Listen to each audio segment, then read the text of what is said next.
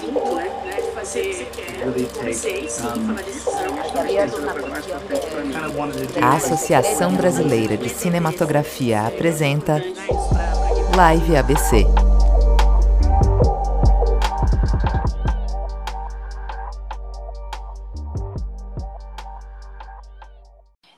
Cida, deixa, deixa, deixa, deixa eu então só falar que eu estava conversando com o pessoal, conversando, na verdade, estava falando com o pessoal, estava apresentando um pouco da inclusive acessibilidade, de, de, desse, desse crescente de trabalho, e eu estava num ponto que eu estava falando que tem vários roteiristas, pessoas de fotografia, pessoas de cinema, pessoas de arte aqui, que é um mercado muito interessante e que está cada, cada vez mais em, em expansão. Então, era isso que eu estava começando a, a, a, falar, assim, que apesar do, do mercado estar tá parado para todo mundo, a gente não para de trabalhar. Com a gente, quem trabalha seriamente acessibilidade não está parando de trabalhar.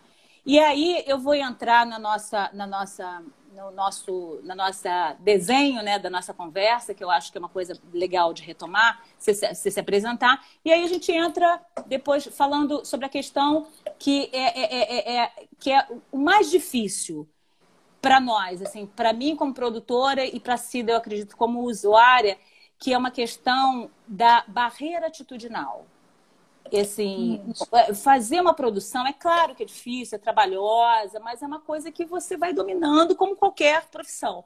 Mas o que mais é, a gente pensa que é, o, que é o ponto nevrálgico, na verdade, da questão da acessibilidade, é a barreira atitudinal. Então, Cida, se apresenta aí e fala um pouquinho para a gente dessa, dessa questão. Tá, vou falar. Bom, você já se descreveu, né? Sim. Com ah, certeza.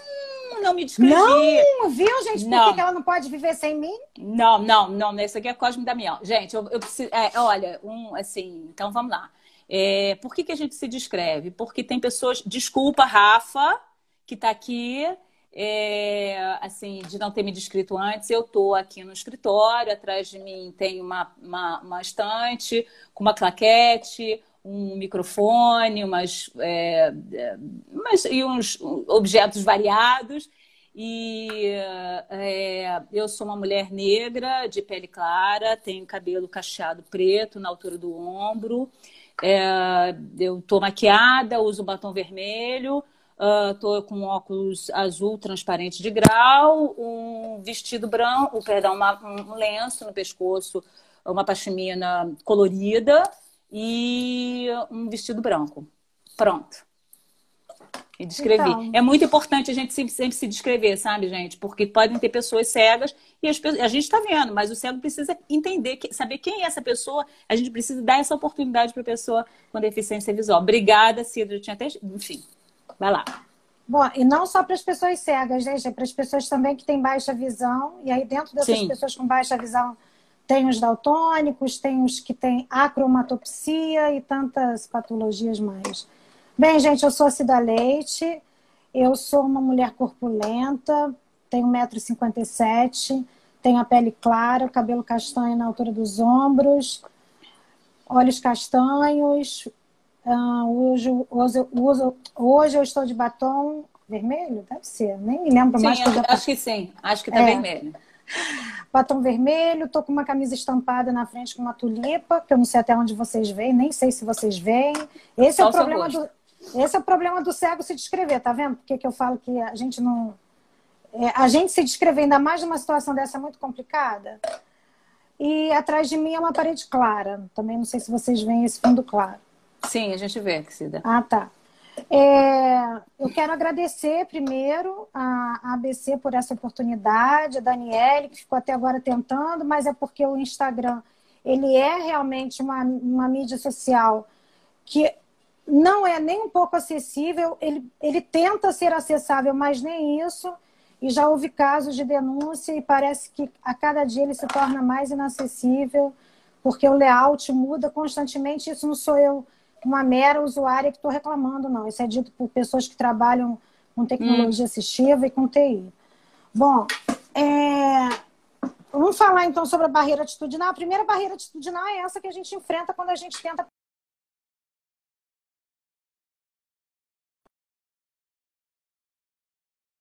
um celular de ponta, porque é importante, você tem uma internet razoável, então há um investimento para isso, então aí eu já me mostro como consumidora e, no entanto, eu não consigo acessar com autonomia as mídias sociais, as imagens que são, na maioria das vezes, é, que não são descritas na maioria das vezes, e as tentativas que se fazem, essas automáticas, raramente elas, elas, elas nos contentam, elas são suficientes. Então, isso tudo é para mostrar que a barreira atitudinal é a primeira barreira que nós, pessoas com deficiência, enfrentamos. Que os nossos corpos se sentem completamente tolhidos e limitados de circular por qualquer ambiente, seja presencialmente, seja virtualmente, como é o que a gente está fazendo aqui, é o que a gente está tentando fazer aqui.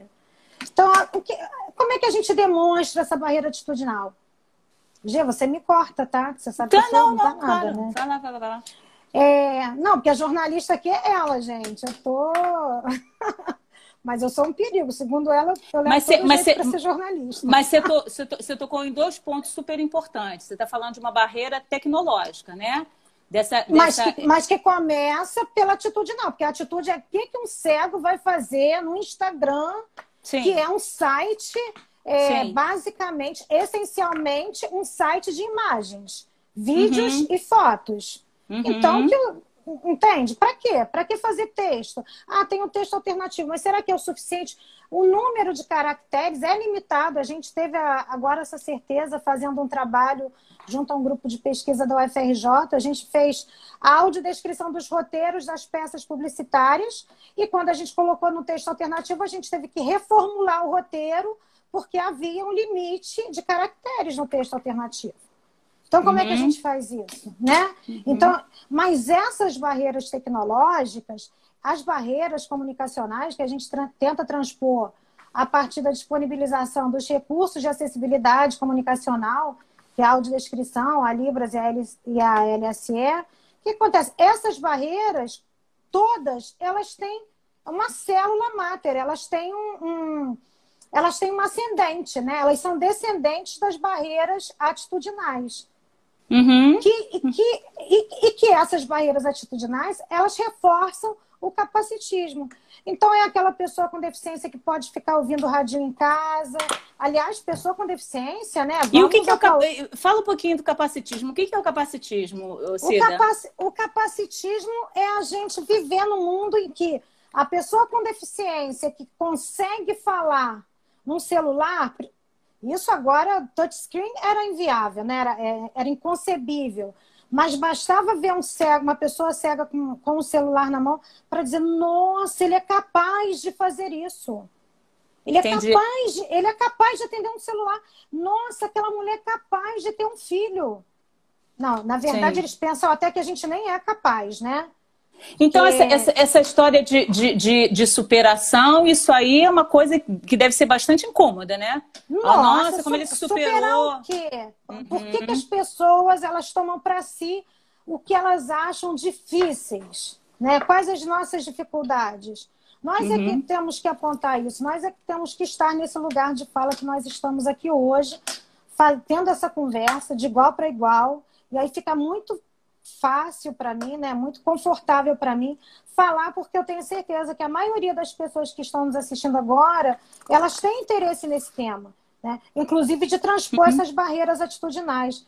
Barreiras atitudinais Uhum. é, parece que não é nada, mas é quando você fala tudo com inho. Você quer um pãozinho? Você quer um cafezinho? É assim, o ceguinho está implícito nisso. E às Uhum. vezes esse ceguinho tem 1,90m, sabe? Mas é, é tudo inho, é tudo pequenininho, é tudo cuidadinho. Então, Ah, Cida... Fala, fala, fala, perdão, fala. Não, isso a gente não quer dizer que as pessoas não devam ser carinhosas, porque eu também, com os meus amigos, com as pessoas de quem eu gosto, eu faço questão de ser inha, de ser inha, não me incomoda. Agora, assim, é, você me chamar de Cidinha, nem sei se você me chama de Cidinha, nem me lembro. Mas se Não. você me chamar, eu vou entender que você é minha amiga pelo, pela nossa história de vida que a gente vem construindo ao longo desses anos todos. Agora, dentro de um, de um hospital que a pessoa nunca me viu, não. O meu nome não é nem Cida, o meu nome é Aparecida, porque as pessoas nem sabem que eu sou consultora em audiodescrição, então nem conhece é, a minha assinatura. Isso só reforça um, um panorama que está mudando, graças a Deus, mas assim, que eu como produtora já ouvi, olha, a gente tem isso, isso aqui que a gente tem que cumprir de acessibilidade, que está na rubrica do, do edital, mas me diz aqui uma coisa, para que, que o cego vai querer ver um filme? Eu já ouvi isso. Então, assim, me esclarece uma coisa. Assim, isso, é, isso, é, isso é história da. É, é, é o ponto crucial da barreira atitudinal. Essa, esse distanciamento, e eu acho que as pessoas têm até esse distanciamento, até por receio, né? Assim, não saber como é, é, é, até como chegar, porque é diverso, porque é diferente, porque é um outro, somente um outro arquivo né? Mas as pessoas não têm essa, essa dimensão de que é somente um outro arquivo. Mas o que eu queria te perguntar é o seguinte: voltando, então, é, a gente está falando aqui é, é, de cultura, né? Então, o, o público é, com deficiência. Você vai falar é, é, pela sua deficiência, mas isso pode abranger para todos. O público consome cultura? É uma dúvida dos produtores, de, é, é, é, dos diretores.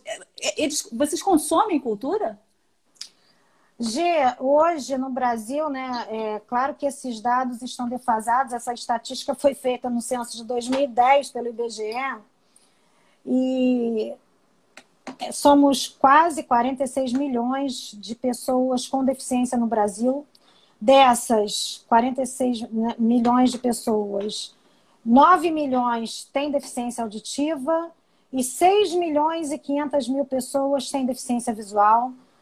Dentre essas 6, mil, 6 milhões e 500 mil pessoas, mais ou menos, cerca de 500 mil pessoas são cegas. São pessoas cegas congênitas e são pessoas cegas adventícias. Congênitas, né? Aquelas que já nasceram cegas, que já vieram com uma patologia, é, ou gestacional, enfim, ou hereditária. E a adventícia, aquela causada por doenças, por acidentes, enfim.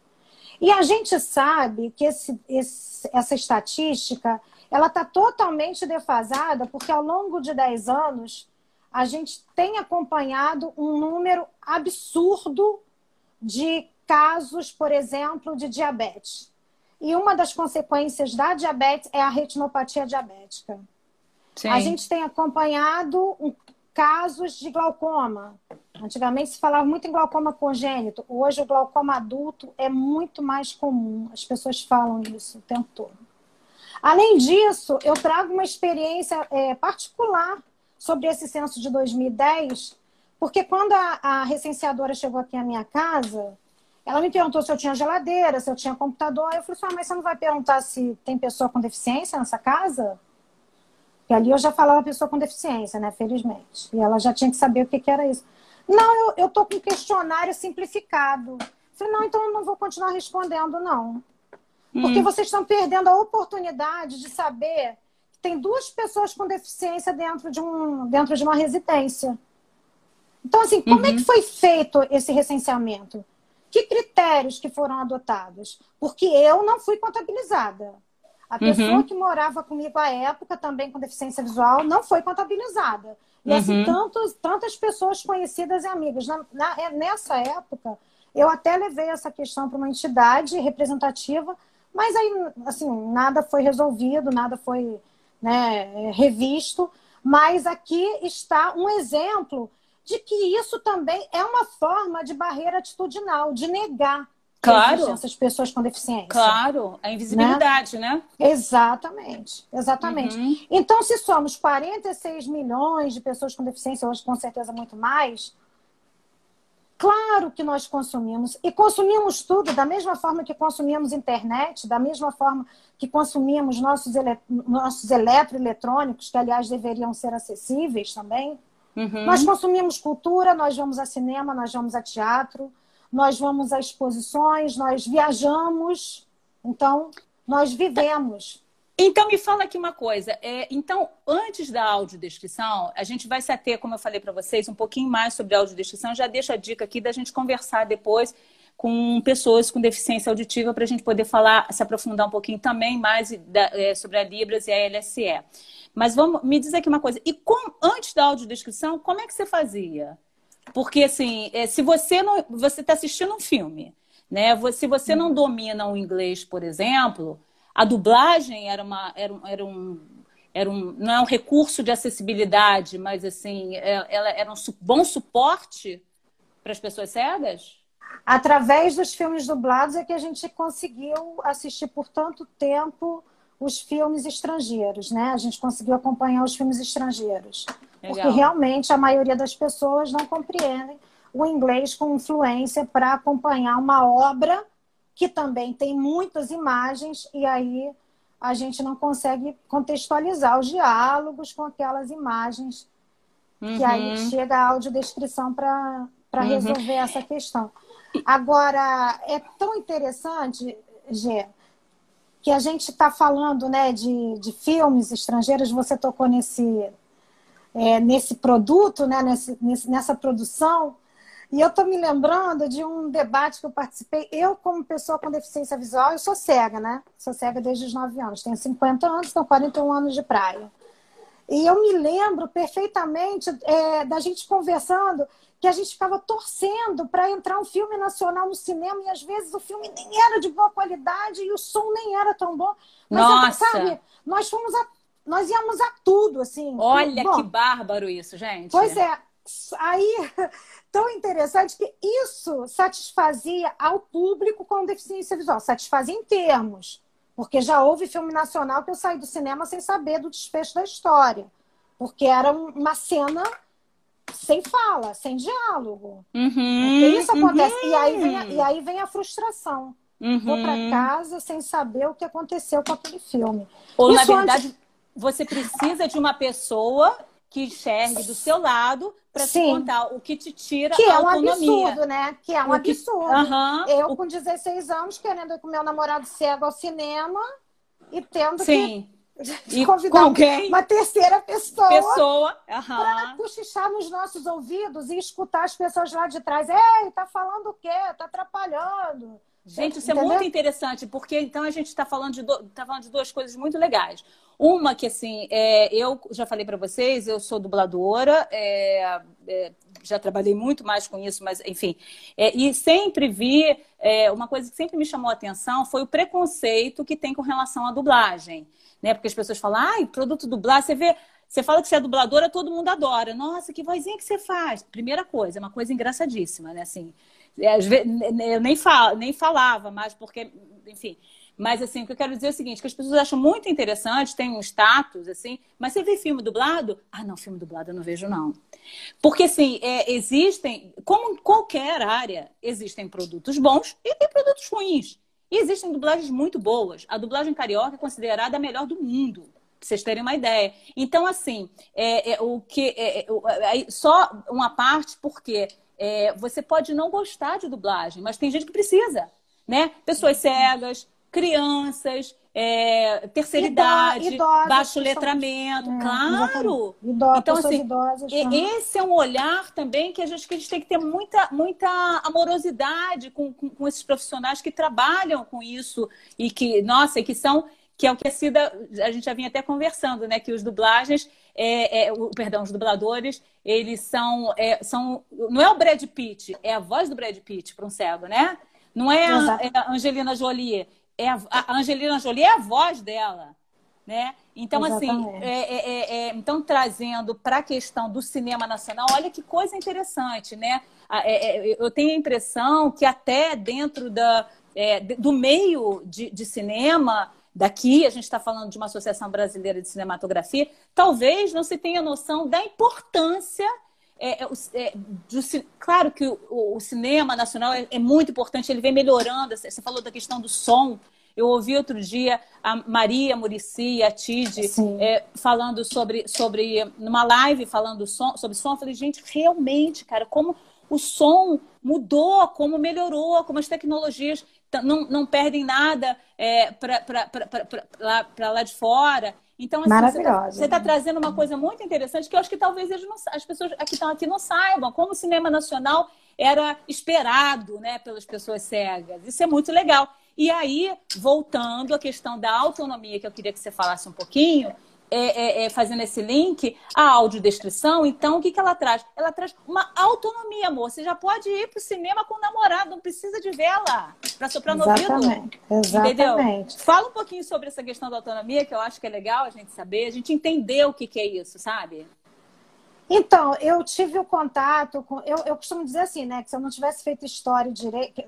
Quer dizer, acho que ainda dá tempo, mas é, eu faria cinema. Eu, eu sou apaixonada por cinema, então eu sempre busquei muito, muito ir a, a cinema. E quando eu tive o primeiro contato com a audiodescrição em 2007, 2006, assistindo a um filme, é, o ano que meus pais saíram de férias, com audiodescrição, eu falei, pronto, está resolvido.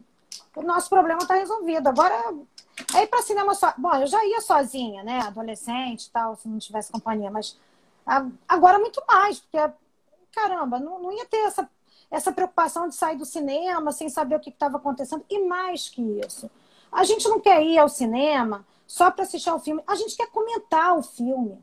Tchau, a, gente tem, a gente tem pares que gostam do, do, do, que a gente gosta. A gente, quer, a gente quer estar com pessoas que têm afinidade, que têm afetividade.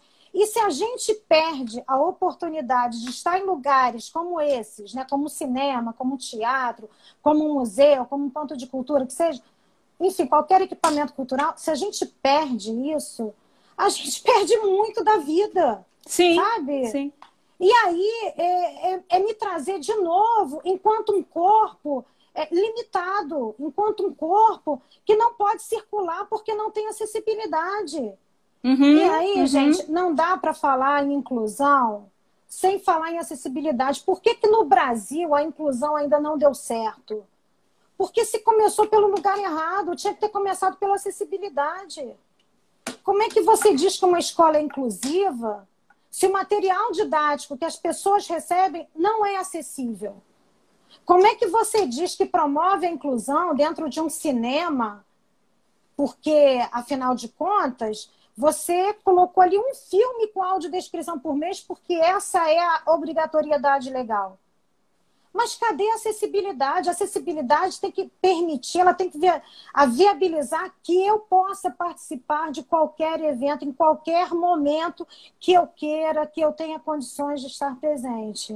Né? Eu, eu lembrei, Cida, assim, eu, na verdade, foi é um sonho, sempre foi um sonho de consumo, né? A gente que trabalha a gente, a gente é, os profissionais é, que, que trabalham com, com, acessibilidade, a gente se comunica de uma forma muito informal, por, a gente tem muitas listas de transmissão que a gente vai trocando informação, conhecimento, e sempre foi um sonho de consumo nosso, assim, é, é o que eu sempre falo, gente, você está no cinema ao lado de uma pessoa cega ou ao lado de uma pessoa surda.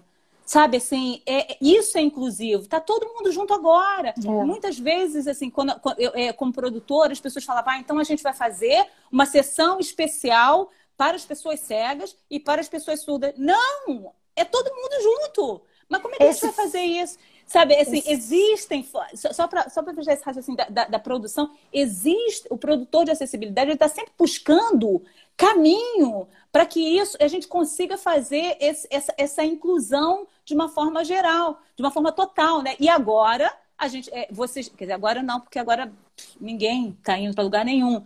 Mas assim, é, a gente já teve a oportunidade, já tiveram oportunidade no ano passado, as pessoas cegas que estão aqui, de ir ao cinema.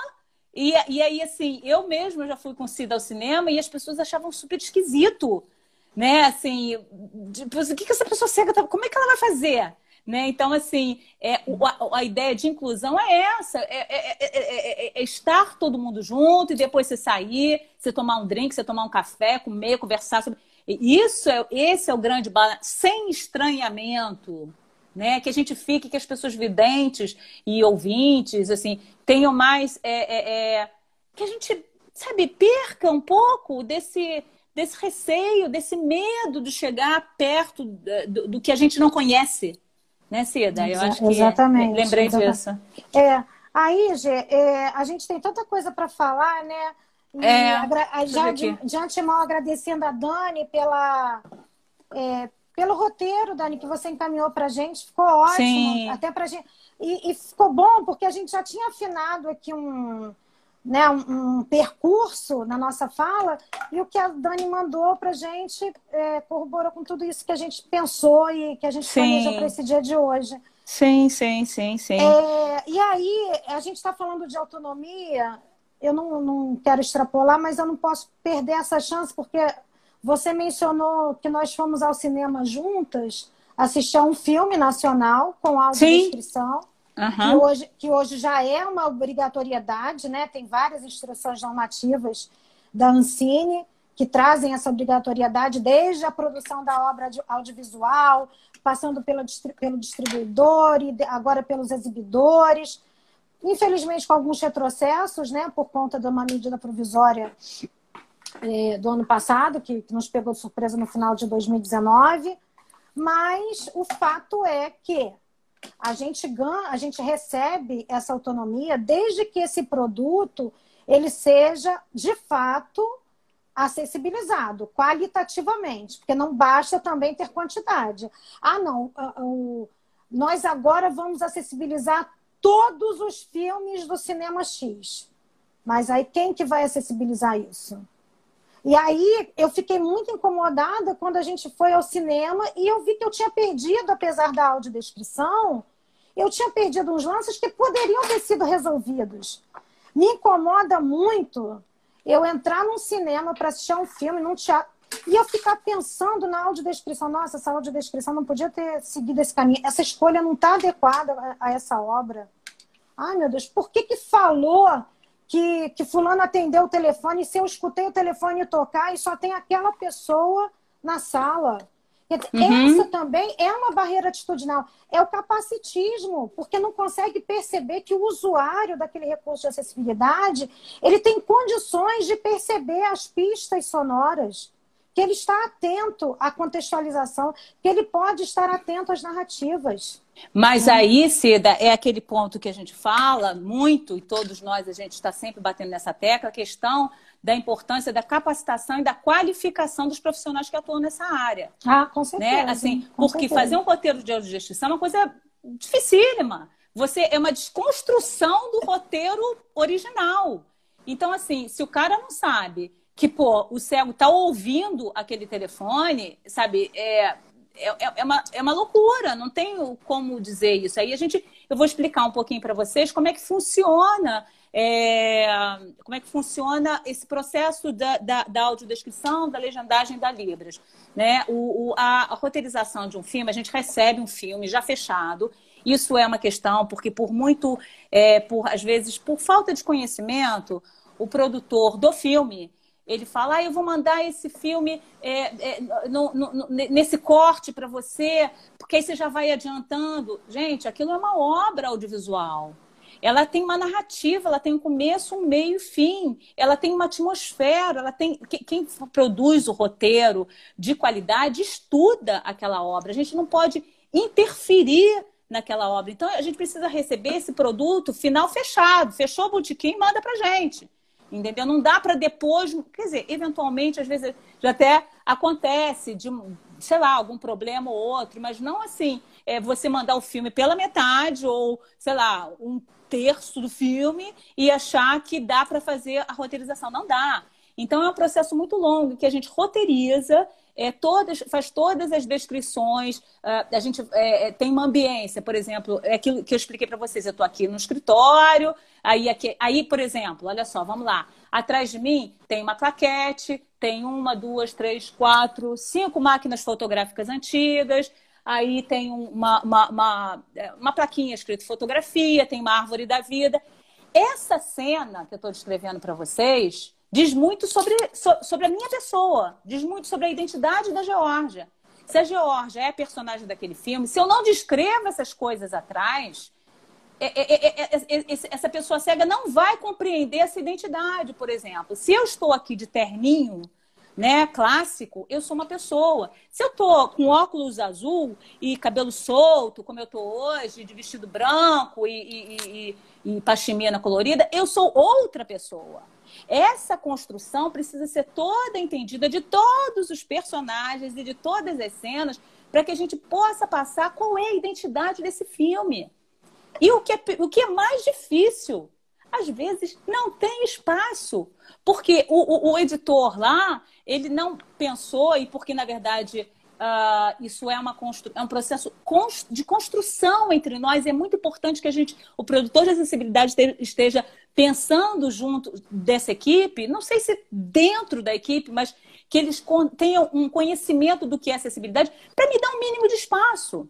Porque às vezes não tem. A gente tira água de pedra.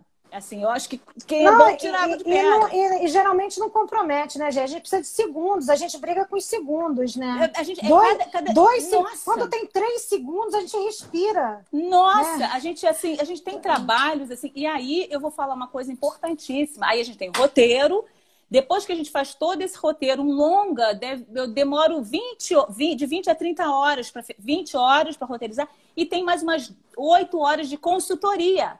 Aí a CIDA entra aí, ele é consultoria Dep é, dependendo, dependendo da complexidade da obra, né, também, tem essa questão. O que? É. Você diz do, do, do, número de horas? Ah, sim, porque. Eu ah, sim, sim. Não, não, sei, se, de... não sei se Larissa está aqui agora, mas a gente está tá, tá, fazendo... tá aqui.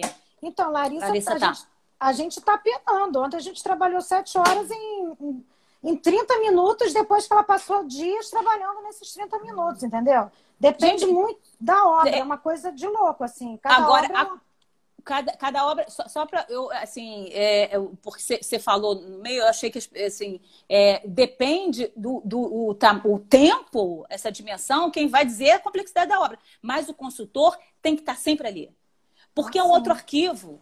Entende? Assim, eu não tenho. É, é, é, é eu, eu, eu, tenho, eu tenho, é, eu tenho a minha visão, mas eu não. Eu, ele precisa me dizer se o que eu estou vendo está é, tá satisfazendo a ele. Mas como é que é isso? E aí, quando a Cida brincou, que eu, que, ela, que eu falo que ela dá uma boa jornalista, para mim, todo consultor em audiodescrição, ele precisa ser um, um curioso. E, meu amor, essa mulher me dá um trabalho porque tudo ela pergunta. Então, assim, é, é, é, e esses detalhes que vão, vão construindo, dando mais riqueza para a obra. Né? Assim, e aí eu vou falar, aí tem a consultoria, então vamos. Na audiodescrição, a gente tem o roteiro, a consultoria, a gente vai para a narração, que não existe mais essa coisa, sinceramente, essa coisa de narração neutra em audiodescrição, era quando a gente não sabia fazer. Não sabe fazer, faz neutro, ok? Melhor do que ficar falando impostado. Mas hoje em dia, você já dá para brincar, sabe? Já dá para você ter. Para é, criar, né? Para criar. A obra atrás. A obra atrás. Sabe, a gente. É, é, é, e aí eu vou falar da, da edição. E o editor de som, ele é fundamental quando a gente não tem espaço. Fácil quando tem. Quando não tem, é um problema. E aí a gente tem aqui a Maria Murici. Exatamente. Que é uma pessoa que, que trabalha com a gente direto há, sei lá, uns quatro anos. Que ela, ela, ela, ela não só se interessou, como ela foi para Recife fazer curso, como ela que é fundamental, uma boa mixagem é assim, é fundamental. Por exemplo, a gente está fazendo um trabalho agora junto ao, ao, ao, Museu de Arte do Rio, em que era um trabalho sobre cultura de rua, é, que eles privilegiam muito a acessibilidade e que assim a gente tinha uns espaços muito curtos da edição de som, obrigada, Tayana, uns, uns espaços muito curtos, muito curtos para descrever. Então a gente inseriu umas unidades descritivas, sabe assim? E aí a Maria fez mágica, a mulher ninja. Porque assim, onde a gente achava. E aí, quando você envia, você envia para o mixador o filme, com, com a narração, né? São é, em separado, e ela vai inserindo, né? Porque antigamente a gente tinha um estúdio. Você, você ia para o estúdio, já narrava nas pausas, mas agora, com a pandemia, os estúdios estão fechados, e a gente viu também que existe uma outra possibilidade. Você tem bom. Aí você tem gravador profissional em casa, você pode fazer essa narração. Né? E aí a Maria vai inserindo nas pausas, enfim. Então, assim, é, o, que eu, o que eu quero dizer, assim, que você vê, é, é uma profissional que trabalha muito tempo com cinema e teve a preocupação de estudar audiodescrição. Né? Então, assim, é isso que a gente precisa de, de, de, de profissionais capacitados e qualificados exatamente para que não tenha esse problema que a Cida falou. Mas o que, que aconteceu que eu perdi? Né?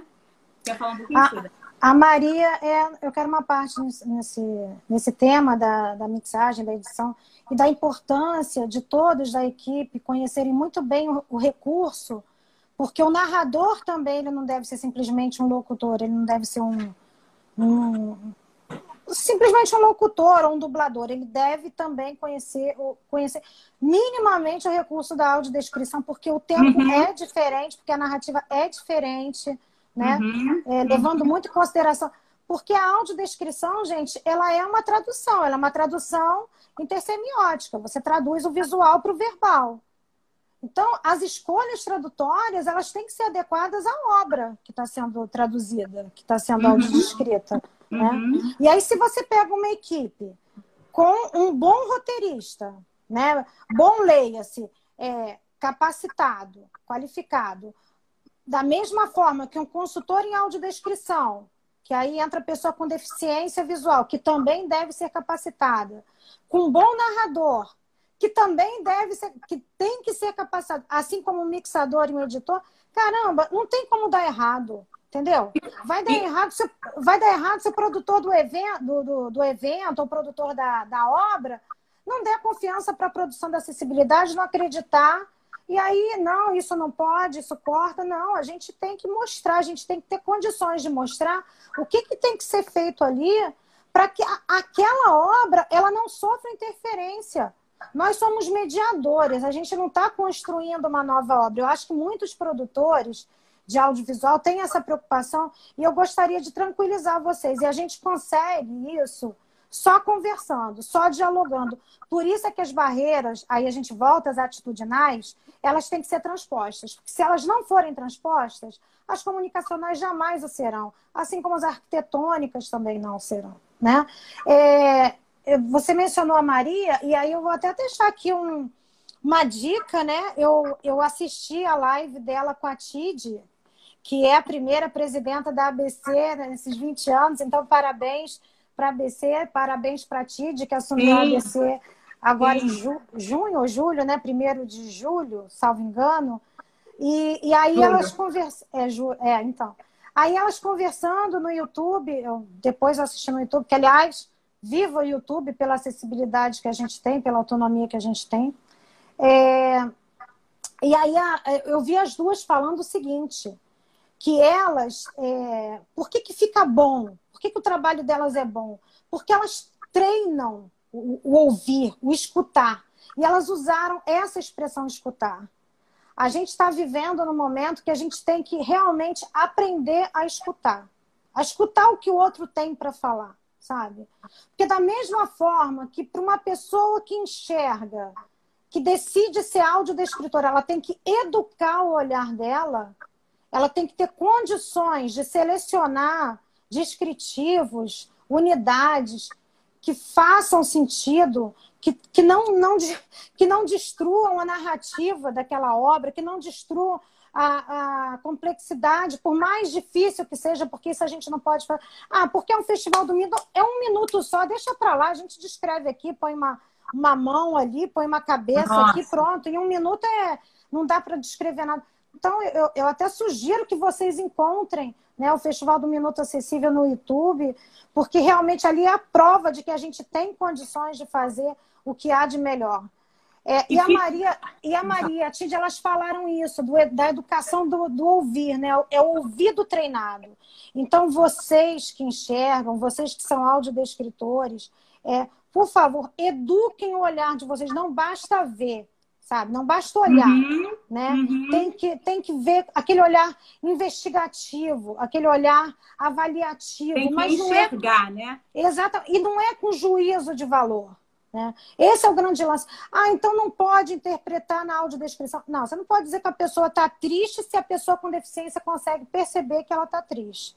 Você tem que trazer descritivos. O quê? A testa franzida, o seio franzido, a boca retorcida. Não sei. A gente junto, a gente vai descobrir todo esse universo gestual que faz a gente compreender qual é a afeição daquela pessoa. Uhum, Porque uhum. fica muito prático. Ah, fulano olha para o outro seriamente. Mas se eu se estou assistindo aquele filme e eu sei que o diálogo é sério, eu sei que tem uma atmosfera pesada, eu não consigo perceber isso? Até porque tem vários elementos que, que, que, que, que, que, que são congruentes para você ter esse entendimento. Tem a trilha, é tem a trilha. o, o diálogo, ah, tem, tem por som, isso, exatamente. tem a atmosfera Por isso, né? Por isso que a gente não pode entupir também de descritivo. A gente não pode sobrecarregar.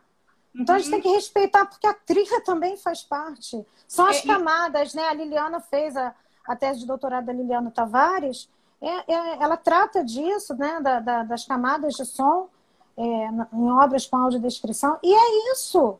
A gente tem várias camadas. A gente tem um exemplo também, né, Gena? No Festival do Minuto, My Body Is, que a Larissa roteirizou e você narrou. Sim que é maravilhoso aquilo. A gente acha que não vai conseguir, não vai. No primeiro momento, a gente acha que não vai dar, não vai acontecer, não tem como, mas vem a inspiração. Sempre dá. Né? Da mesma forma que deu inspiração para a pessoa produzir aquele filme que tem, que tem todo um valor, para a gente também essa inspiração chega, porque a gente também trabalha né, com, com arte, com, com intelecto. Eu, eu, acho que o grande lance é isso, sabe? E é um medo mesmo dos diretores, né? A gente já viveu isso. Mas o que, que vocês vão fazer? O que, que vocês vão colocar? Mas como é que vocês vão... Eu quero olhar, eu quero ver. E é muito interessante, né? Porque, assim, no final é, desse processo, a pessoa fala, nossa, que legal, que bacana, vocês respeitaram, né? As escolhas tradutórias, que é o que a gente chama. Porque as palavras, elas são iguais, mas elas não são semelhantes. Elas podem ser muito próximas, mas uma fala melhor naquela cena do que outra. E é Gê, isso. Oi, amor. Eu tô me lembrando, assim, você está falando sobre isso, diretor. É até uma homenagem póstuma ao Gemeton Moraes. Lembra? Ah, sim. Sim, a gente a, foi nosso primeiro grande trabalho, assim, Boa Noite Solidão, um documentário maravilhoso, né? Sim. Produzido e exibido na Globo News em 2016. Sim. Eu, eu e Jorge, né? A gente se conhecendo, assim, a gente tinha acabado de de, de se conhecer lá no, no, treinamento com Joy Snyder. Aí veio essa proposta de trabalho, um desafio imenso. E aí a gente foi para a ilha de edição, Jorge gravando, né? A gente foi no foi estúdio da, da Globo News. Foi muito legal com aquele menino, o Ai, ao, ao, e o falou que ele não conhecia, na verdade, é, é, é, ele não conhecia o recurso da audiodescrição, né? É, Liliana falou aí, a gente levou para o festival. Né? Exatamente. Né? Não, e aí foi muito interessante que a gente já assistindo né, ao filme com audiodescrição, e aí, de repente, o Aldrio, lembra? Acho que era Aldrio o nome daquele menino, do editor. Aldrin. Aldrin. Aldrin. Aldrin. É, o Aldrin ótimo, ele super parceiro nosso. Aí daqui a pouco eu vi o Aldrin meio sério, assim, né? Aí, e a gente lá, ouvindo, escutando, mexe assim, mexe... Aí, o aí daqui a pouco o é o genetão que está atrás de você, Cida. Eu, ah, é? é isso que é audiodescrição. Ah, então tá. Fiquei com medo de tirarem os tiros lá do, do meu uhum. filme, que é isso? Porque não podia tirar os tiros, de jeito nenhum. Não podia uhum. né, sobrepor os tiros. Não uhum. fazia sentido isso. E tanto é que depois ele foi com a gente lá pro Ver Ouvindo. A gente fez aquela mesa depois da, da exibição do, do, isso, isso do é doc. Muito bonito, né? né? Quando a gente tem, começa a ter mais propriedade da nossa profissão e a gente vai é, é, é, amadurecendo, né? Porque, por exemplo, esses filmes que a gente fez pro Mar, agora que a gente está fazendo, no canal do YouTube vocês vão ver com áudio descrição. Vocês podem buscar no Museu de Arte do Rio. Como não tem espaço, a gente buscou uma audiodescrição que dialogasse com, com, com, com o narrador, com o narrador do, filme. Ficou tão interessante. Aí tinha uma vinheta que era assim, era um, de, um desses trabalhos era cultura de rua. Então, é, um, era uma vinheta, uma vinheta de era uma fachadas grafitadas. Que aí a Larissa fez, ah, foi isso. Larissa fez um texto enorme, fachadas grafitadas em preto, vermelho. Aí eu falei, cara, eu tenho que colocar um rap aqui. Como que vai colocar um rap aí, Jorge? Não sei. Essa vinheta, a gente tá falando de cultura. Olha só, a gente está falando de cultura de rua, a gente está falando de fachada grafitada, isso é uma vinheta, a gente tem que ter um rap. Aí, Larissa, vou cortar. Tem isso, né? Porque assim, a equipe, quando você está mais afinada, não tem problema. Você vai. Você, já sabe que você. É, com diálogo, né? Você tem que cortar dentro do estúdio. Aí é. a gente cortou. E quem vai colocar essa voz, meu Deus? Aí, aí o locutor que fazia, não era nem eu, eu fazia algumas vozes, mas ele não conseguia, porque rap é uma coisa muito difícil. Aí eu lembrei de um amigo funkeiro, MC. E aí ele fez. Ele falou, Jorge, mas como é que você. Falei, querido, eu não sei. Faz, eu te dou a letra, você faz a música. Ficou.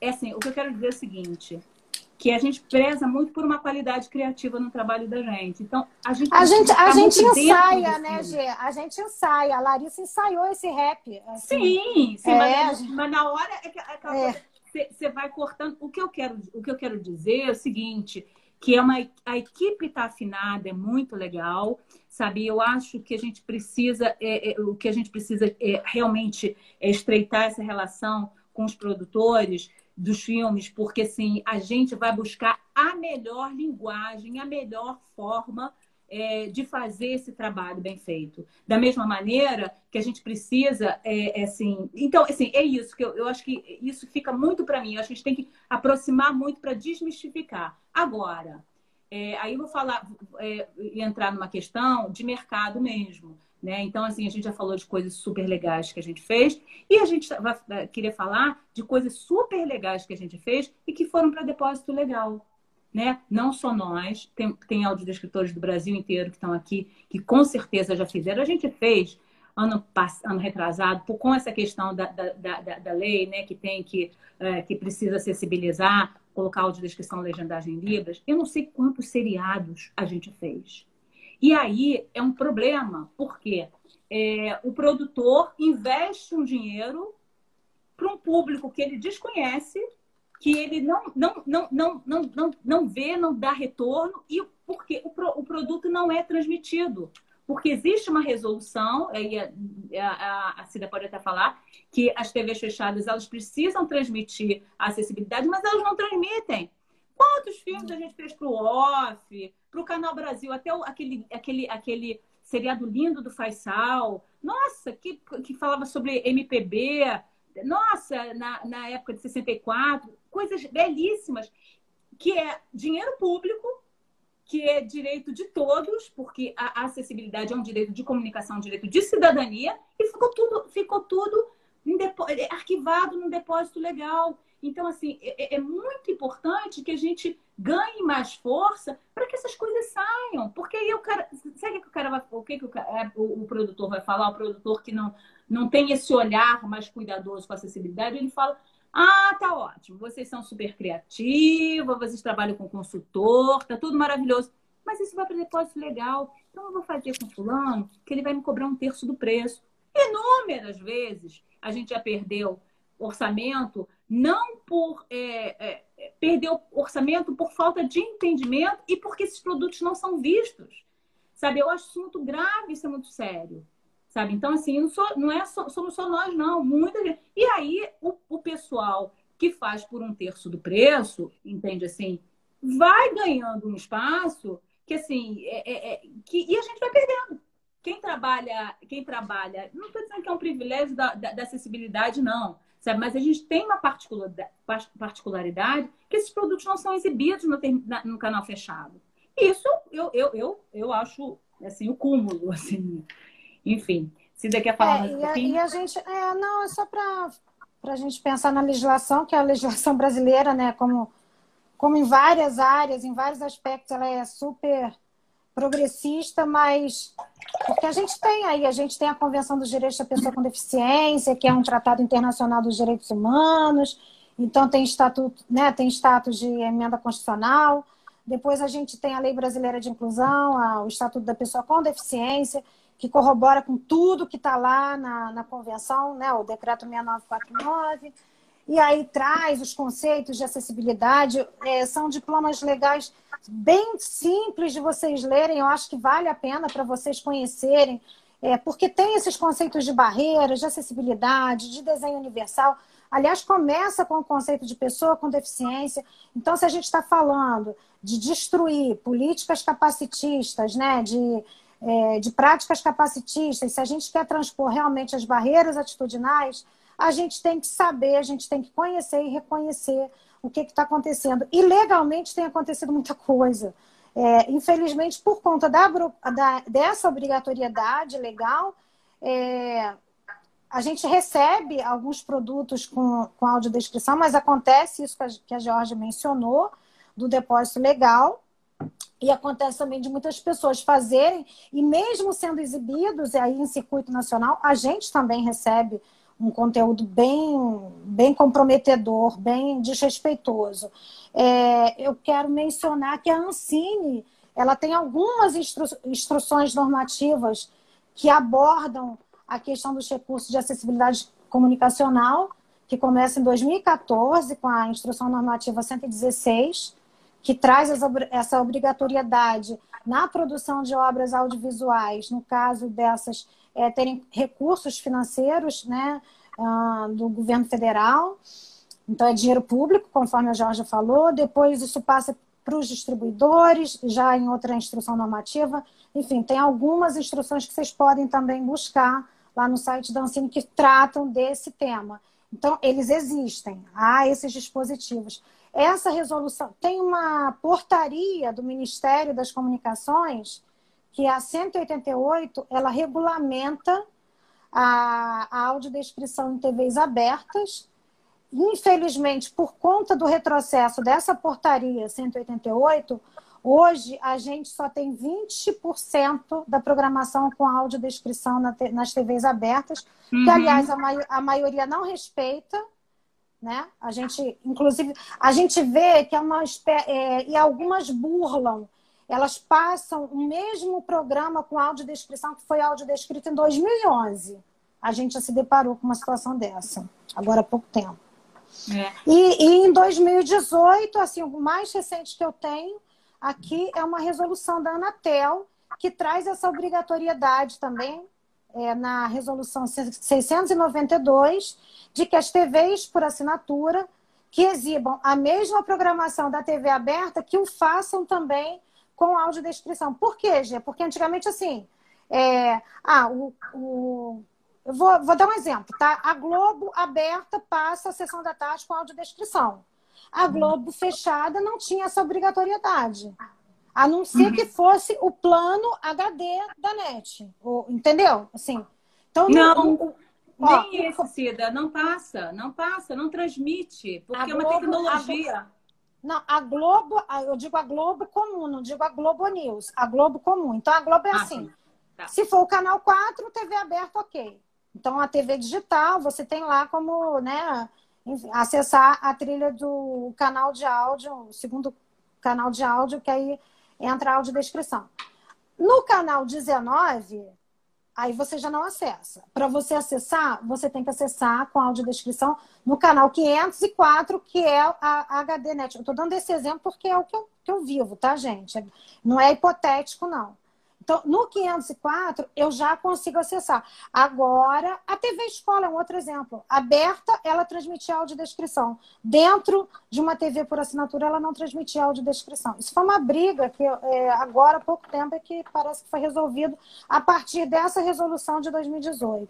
Então, assim, é, no que diz respeito à legislação, tem lá, tem capítulos específicos que tratam do direito à acessibilidade, é, no turismo, no lazer, na educação, na cultura. Então, é bem Ô, simples. Hum. Deixa, eu te, deixa eu te falar aqui uma coisa. É, tem, tiveram algumas pessoas que perguntaram umas coisinhas aqui. Não sei se eu te cortei, né? Não, não, é que eu não queria deixar de falar sobre a legislação. Não, claro, claro, acho que é super importante a gente saber, né? Porque tem uma, uma é, algo concreto.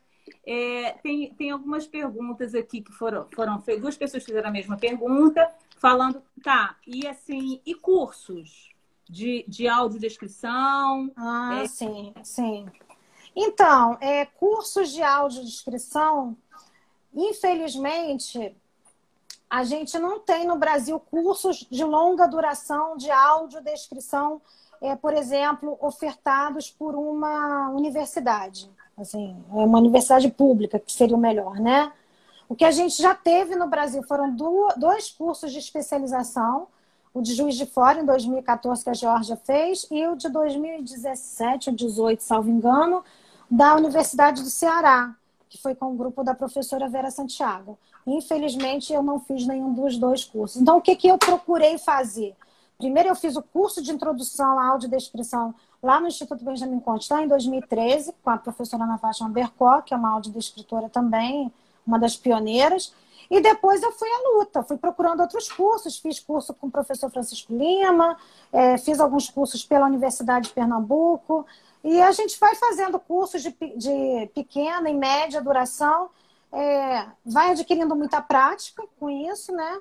É, estudando muito a bibliografia, que não é vasta, mas felizmente nós temos grandes pesquisadores na área aqui no Brasil, então tem dissertações, tem teses, E é nessas fontes que eu bebo, né? Deve ter aí algumas amigas nossas, é, já autoras de alguns trabalhos, né? Como a Liliana, que eu mencionei, que estava tava aqui, que você falou, tá, a, a Tayana tem um trabalho também, a Larissa Robb também tem.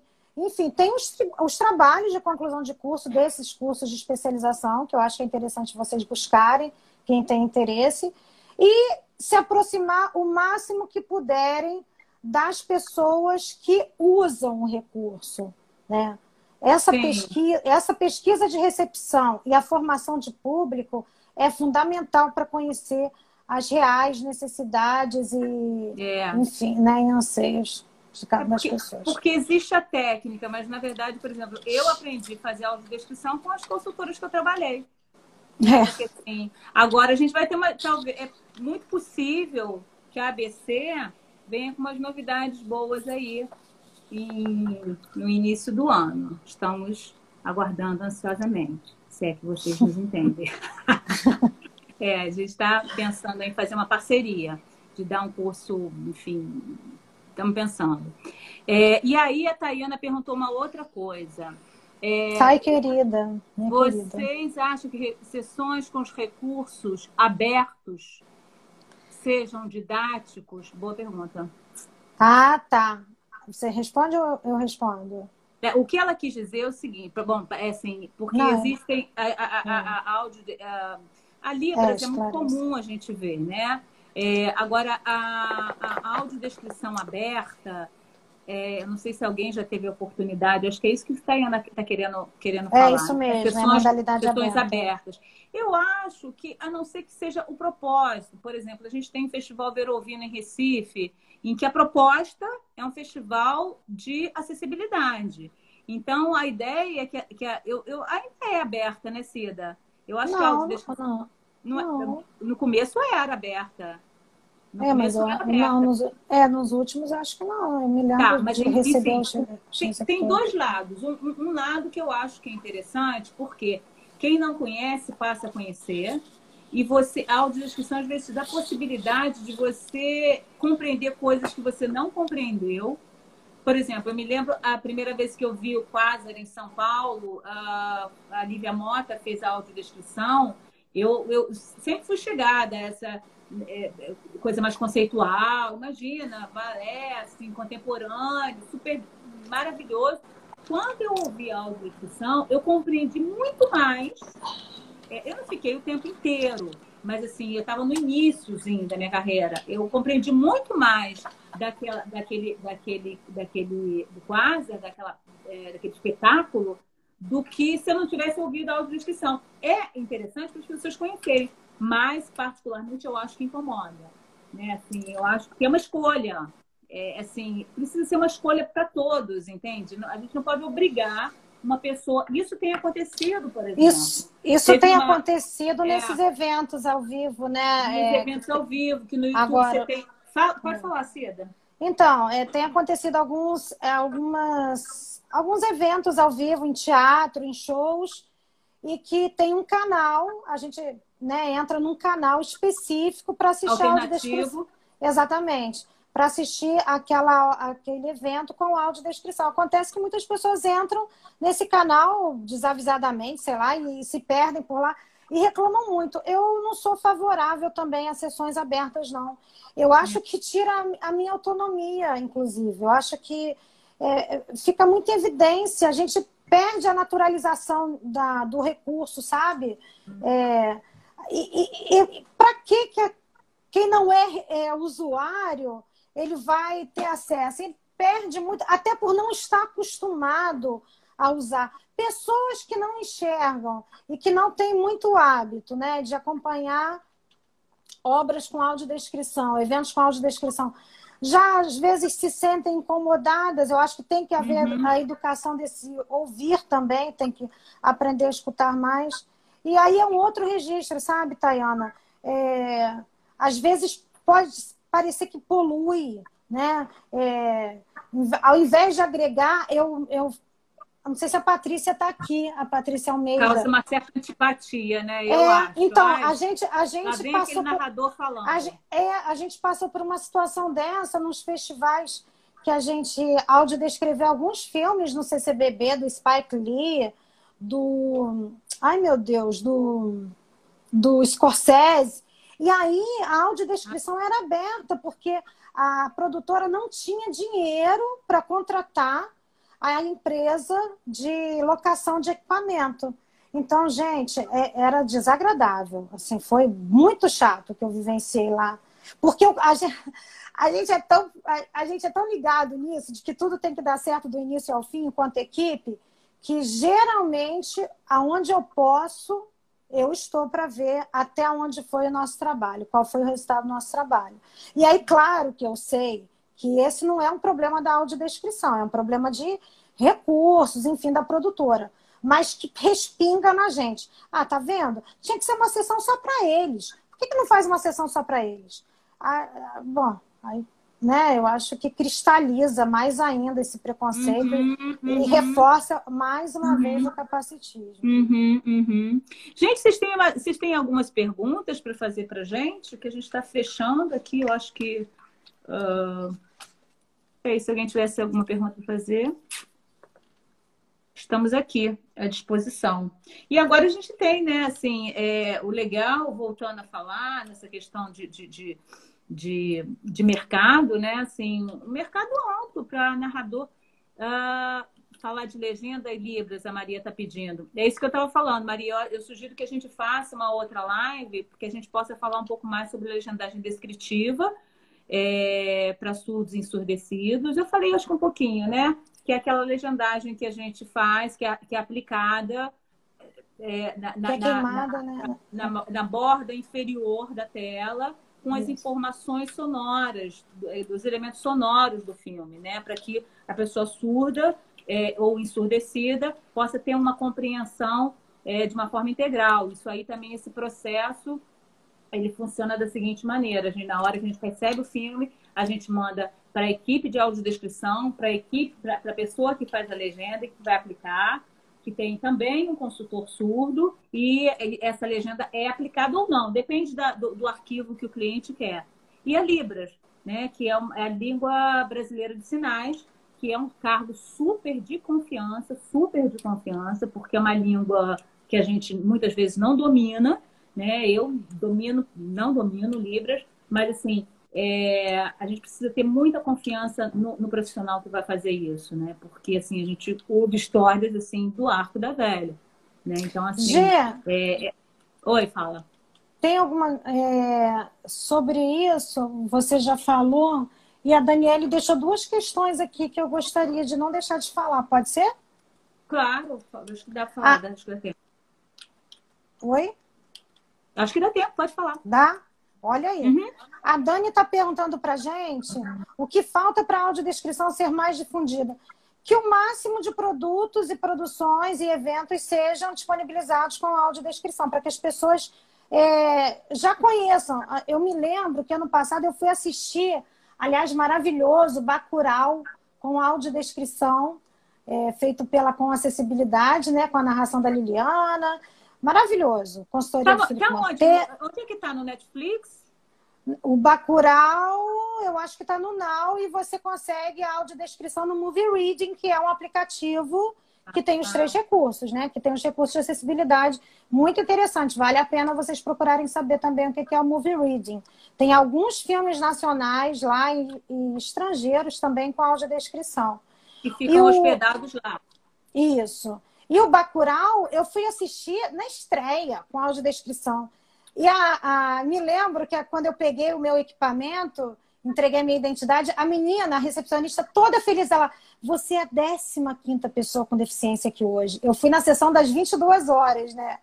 E eu me sentindo assim muito feliz. Nossa, quantos anos eu não ia ao cinema às 22 horas? E ali eu estava com total autonomia. Maravilhoso o filme, super recomendo a audiodescrição dele. É, então, a, a Daniele pergunta isso. É, sugiro também que vocês busquem no YouTube, da mesma forma que a gente mencionou aqui, a, produtos com audiodescrição, alguns feitos é, é, gratuitamente, né, acessibilizados gratuitamente, como os cursos que a gente ministrava no IBC, a Ana Fátima, a Nadir, eu e eu enquanto consultora voluntária e outros, outros consultores, é, sempre no final de cada turma a gente dava, a gente passava uma atividade prática e isso era o roteiro era feito pelos alunos, a consultoria também e depois a narração também. Isso está lá no YouTube, então vale a pena vocês conhecerem também esse trabalho que a gente desenvolveu no IBC. Porque ela está perguntando da difusão, né? De como é que a gente difunde. A gente tá. difunde dessa forma. É, eu, e aí eu vou aproveitar e falar que a gente está migrando, a gente tem muitos trabalhos que a gente, você vai fazendo, né? E assim, a gente tem muitos trabalhos na nossa página no Facebook, inclusive acessibilidade e produção cultural, e agora a gente está migrando para um canal no YouTube, em que a ideia é que a gente tenha é, hospedados esses filmes, a gente tá, a gente tem alguns filmes do minuto, a gente já fez, sei lá, sei lá, 200 filmes do Festival do Minuto. Para quem é estudante, gosta de, de um conceito mais experimental, o Festival do Minuto é bárbaro com audiodescrição. A gente tem filmes do Anima Mundi, a gente tem alguns seriados, a gente tem documentários. A gente está começando a postar agora no canal do YouTube e a gente deseja muito, muito, muito que seja também um lugar de muita reflexão e conversa acerca do, é, da, da acessibilidade, não só audiodescrição. Então, e eu prometo e me comprometo a, a, a última pergunta que eu estou trazendo aqui, é, feita também pela Daniele, na verdade. Ela está perguntando como é que os profissionais se organizam, né? É, é, como é que os profissionais de acessibilidade se organizam? Gente, eu percebo que, felizmente, através da internet, através das mídias sociais, a gente conseguiu ganhar uma força assim, né? Enquanto pessoas que divulgam, que compartilham, que estudam, que trabalham, que acreditam nesses recursos de acessibilidade. Então, a gente tem grupos de WhatsApp temáticos, a gente tem páginas no Facebook, a gente tem canais no YouTube, como a Georgia já mencionou. É... Imaginem vocês se a gente não tivesse isso agora. No momento que a gente não faz um congresso, que a gente não tem um, um seminário presencial. E tem essas, essas iniciativas como a gente está fazendo agora, que é uma forma também da gente se organizar, né, Gê? Sim, claro, com certeza. É. Enfim, mais alguma coisa, gente? Mais alguma pergunta?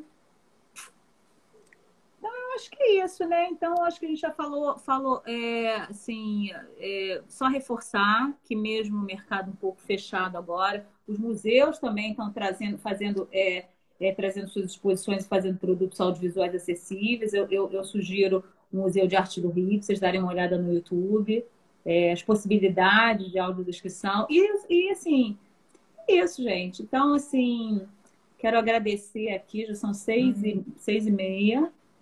É, a gente já está aqui uma hora e meia, né? Assim, agradecer muito é, a escuta de vocês e, enfim, inclusive acessibilidade. Se vocês quiserem dar um pulinho no canal do YouTube, na nossa página do Facebook, tem muita coisa. E a gente tem um Instagram que vale a pena vocês darem uma seguida também.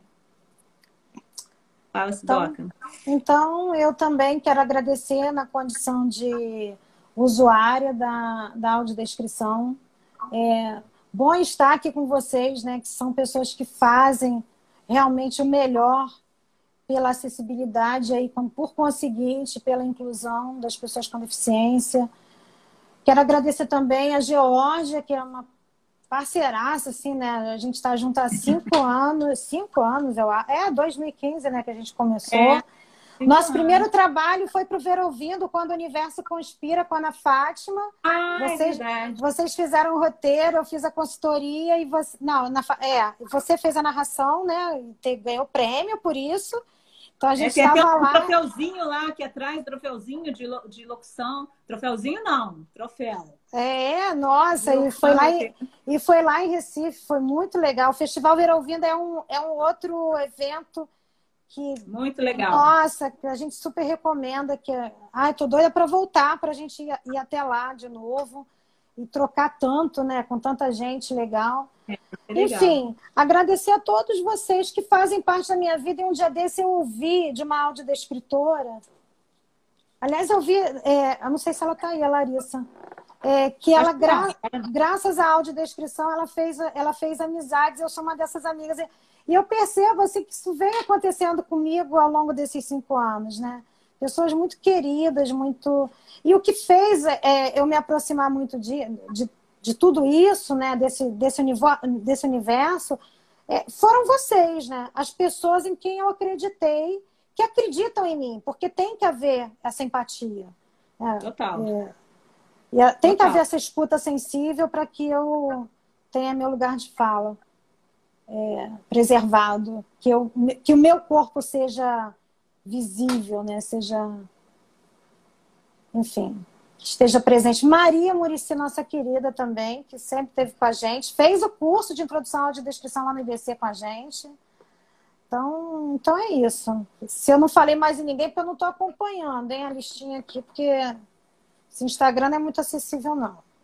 Mas o YouTube é, né, Cida? O YouTube, ah, o YouTube é, é maravilhoso. É, mas olha só, mas é o seguinte, é um, como eu falo, é um processo, né? É uma construção. É, Estamos aqui, é. isso é super importante. A gente está tendo essa oportunidade de estar tá falando aqui. E é isso, gente. Muito obrigada, muito obrigada a, a, pela atenção de vocês. Um beijo. E a gente se vê logo, logo. Tchau, gente. Não sei como é que termina. Eu acho que termina assim, né? Mas sei lá, cuidado para ter que compartilhar isso aí para não perder, pelo amor de ah, Deus. É. é verdade. Eu acho que eu já fiz uma bobagem, sabia? Eu acho que eu, eu filmei um negócio que eu não podia filmar, mas enfim.